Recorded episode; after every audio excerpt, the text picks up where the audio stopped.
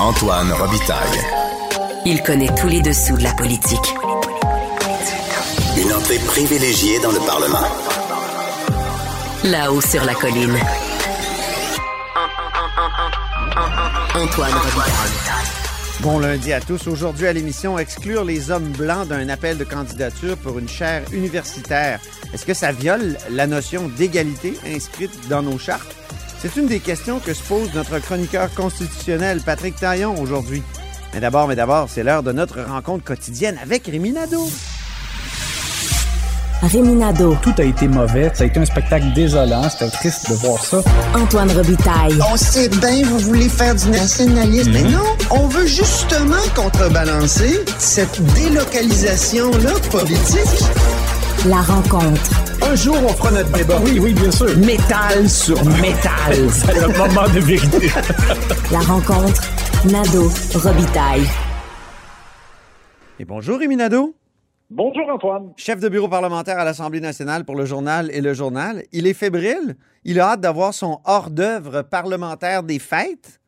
T'as l'eau à la bouche, j'imagine? Oui, bien sûr. Et ça sera juste un hors-d'œuvre, hein? Oui, ça- on sait que ça va être court, mais au moins, ce sera un plaisir euh, retrouvé euh, de voir euh, les élus revenir au Parlement et de voir aussi euh, ben, une brochette de nouveau, autant dans les banquettes des partis d'opposition Ben oui. que du côté gouvernemental. Je dirais surtout du côté gouvernemental, ils sont tellement nombreux. On verra donc des nouveaux élus répondre à des questions. On verra aussi, par exemple, dans l'opposition officielle aussi, il y a pas mal de nouveaux, euh, des nouveaux députés qui vont euh, formuler des questions pour la première fois euh, au Parlement. Et euh, ben, il y a tout un processus là quand on reprend, euh, c'est une nouvelle législature, donc euh, euh, on- je vais te donner un peu l'aperçu de la semaine. D'abord, mon cher, il y aura donc l'élection de la présidente euh, qui va être Nathalie Roy. On le sait, la, euh, la députée caquiste, euh, et ça, ça va se dérouler demain mardi euh, à 14 heures. Euh, elle va donc prendre la parole. Les chefs des partis, dont incluant M. Legault, là, euh, vont euh, s'exprimer aussi un peu après. Ce sera court, mais euh, il y aura d'abord euh, cette, cette étape-là. Et Mhm. ensuite, mercredi, c'est le discours d'ouverture de François Legault. Et euh, ben là, j'espère qu'on qu'on aura un petit peu plus les, les orientations plus précises. On sait là que ça va pas bien dans le réseau de la santé. On sait qu'en éducation, ça a été difficile. On sait que euh, y a des attentes, par, exemple, en matière de lutte au changement climatique, avec un, plan euh, qui euh, se met à jour annuellement, mais qui est vraiment incomplet pour atteindre des objectifs de 2030. Euh, et évidemment, il y a l'inflation qui fait mal à, toute la population. Bref, on, se demande est-ce que M. Legault va annoncer quelque chose, va profiter du discours d'ouverture pour donner un petit peu de matière. Et en même temps, à date, là, les, les informations qu'on va chercher à gauche et à droite, on, nous dit, on dirait là, de, de baisser les attentes. On ne s'attend pas à ce qu'il y ait vraiment de, de, de, véritables nouvelles ou de, nouvelles orientations annoncées. Mais euh, je- je- j'en faisais part un peu dans ma chronique de samedi Oui. euh, dans le journal. Il va falloir que M. Legault, quand même, soit convaincant. Là, il est, parce Il faut qu'il montre ce qu'il a dans le ventre. Ben, c'est ça. C'était ton titre. c'est ça, parce que là, on comprend, là, il y a eu la période électorale, puis après ça, c'est la formation du nouveau gouvernement, puis là, il rencontrait euh, chacun des ministres à qui il avait demandé trois idées euh, dans, dans- dans le- de, choses à atteindre euh, ou de priorités là, dans Oui. leur propre ministère. C'est comme si c'était une tempête d'idées. Là. Euh, il, y a, il y a 30 ministres, ils demandent trois idées, ça fait comme 90 euh, travaux là, à mettre en branle, là, euh, si on résume.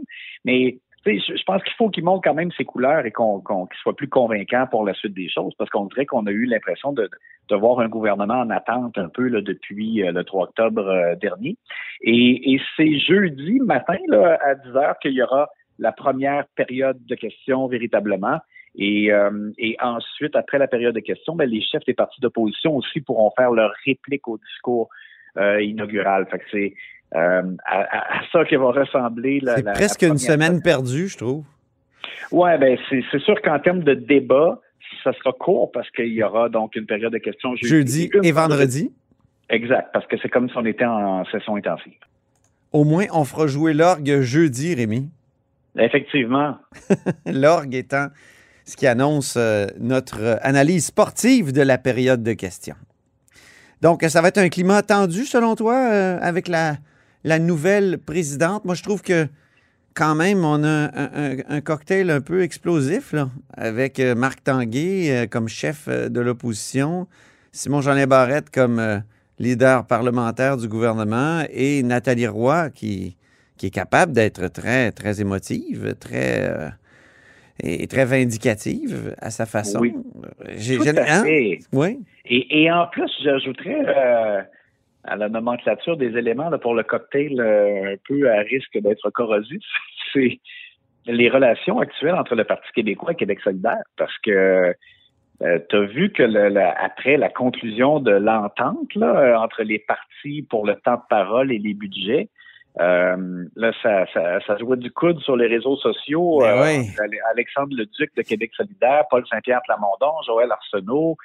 Euh, le PQ est pas content de, la, façon dont s'est comporté Québec solidaire à l'égard de, ses demandes là, au Parti québécois. Euh, et, Paul Saint-Pierre Plamondon, je te dirais, il, est devenu comme un peu à couteau tiré avec tout le monde. Euh, à micro fermé, là, les, gens des autres partis n'ont pas apprécié le fait qu'il a amené ça sur la place publique, qu'il a fait plusieurs interventions publiquement dans l'espoir d'aller chercher justement plus de budget, plus de temps de parole, euh, alors que ce sont des négociations entre les partis. Donc, ça, ça, ça part mal, je te dis Oui, pour hein? la collaboration. Et, et comme tu as mentionné, ben là, dans le cas de Nathalie Roy, elle, elle répondait euh, avec un, un ton très partisan quand elle était questionnée, par exemple, par Isabelle Melançon du Parti libéral du Québec. Là, Isabelle Melançon n'est plus là.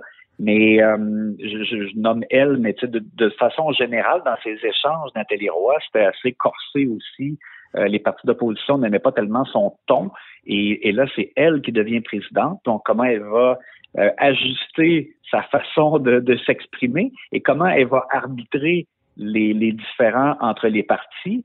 Euh, ça, j'ai hâte de voir. Mais et, et bon, et comme tu le mentionnais, Marc Tanguay et Simon Jolin Barrette, euh, les deux ont eu des échanges euh, en montant, en haussant le ton là, à plusieurs reprises dans le passé. J'ai hâte de voir. Je pense que Marc Tanguay veut euh, essayer de justement ajuster un petit peu son ton. Oui. Euh, mais C'est ce qu'il dit, mais tu sais, chasser le naturel et il revient au galop. c'est- j'ai l'impression que ça va s'écharper solide dans cette euh, 43e législature.